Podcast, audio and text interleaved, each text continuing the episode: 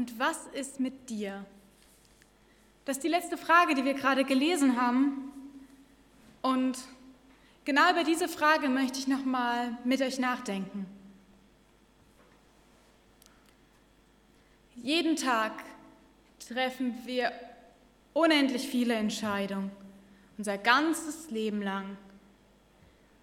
Viele davon sind nicht ganz so wichtig oder auch unwichtig. Aber dazwischen gibt es immer mal wieder größere und wichtigere Entscheidungen. Wie war das im Leben der Person, die wir gerade gesehen haben? Ich möchte jeweils ein Szenario aufmachen, welche Entscheidungen Sie hätten treffen können und welche Sie stattdessen getroffen haben. Königin Esther. Sie führte ein Leben als Königin. Sie lebte nicht unbedingt in Freiheit, aber Reichtum und Luxus waren da. Sie hätte sich in dem Zustand verkriechen können, zurückziehen können. Das wäre im Palast relativ einfach gewesen. Sie war sicher, sie hätte die Scheuklappen aufsetzen können und die Welt außerhalb einfach ausblenden. Sie hätte den bequemen Weg gehen können. Aber nein, sie trifft eine Entscheidung. Sie verlässt ihre Komfortzone. Sie steht auf und macht damit einen Unterschied und rettet schlussendlich so ihr, ganz, ihr ganzes Volk. Josef. Immer und immer und immer wieder war Josef das Opfer.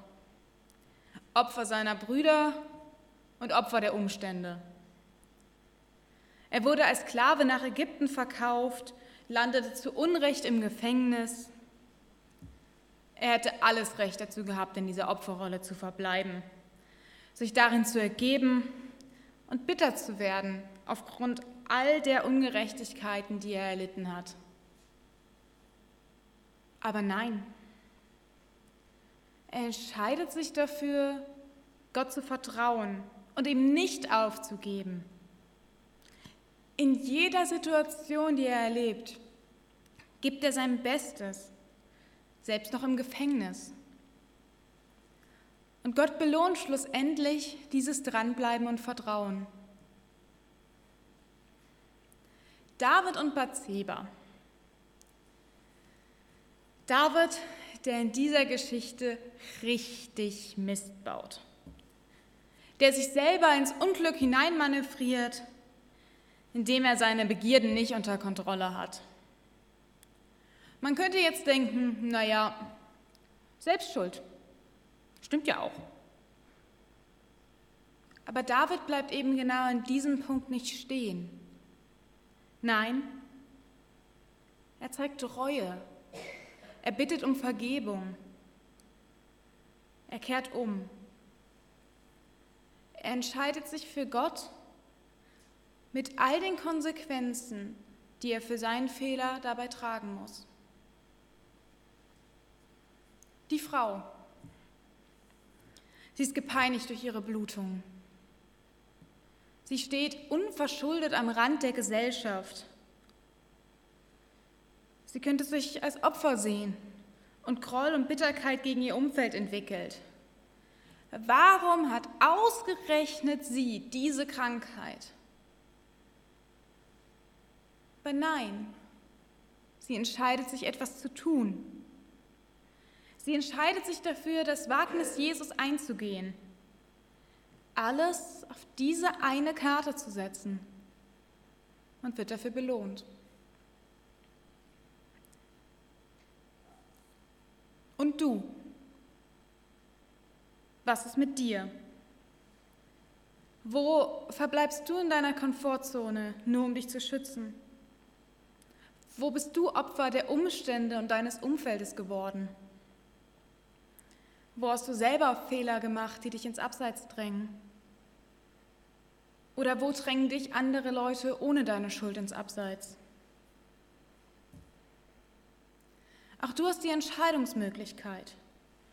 Du kannst in dieser Position verharren, Opfer bleiben, dich den Umständen ergeben, die Mutlosigkeit, Hoffnungslosigkeit und Bitterkeit gewinnen lassen. Oder du stehst auf und machst einen Unterschied. Du entscheidest dich dafür, nach vorn zu schauen, trotz all der Umstände. Du entscheidest dich dafür, das Wagnis mit Jesus einzugehen. Mit Jesus, der den Unterschied macht. Mit ihm, der Leben schenkt und Leben verändert. Der Perspektiven wechselt und uns den Weg zu Gott ermöglicht. Und das Besondere an dieser Entscheidung ist, es ist eine Entscheidung, die zwei Personen braucht, bei der es auf Gegenseitigkeit ankommt. Aber die grandiose Nachricht ist, Jesus hat von seiner Seite aus die Entscheidung für dich schon längst getroffen.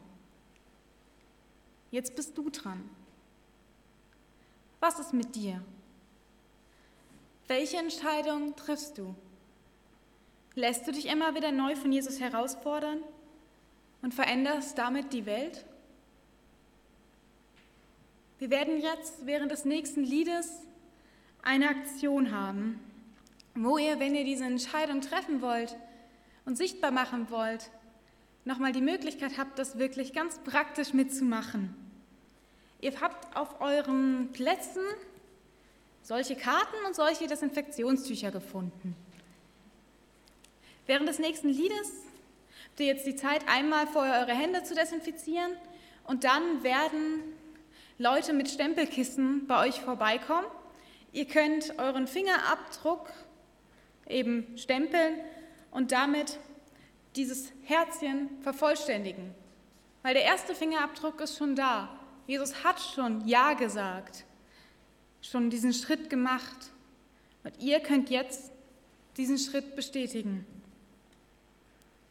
Also nochmal die Frage, was ist mit dir? Wie entscheidest du dich?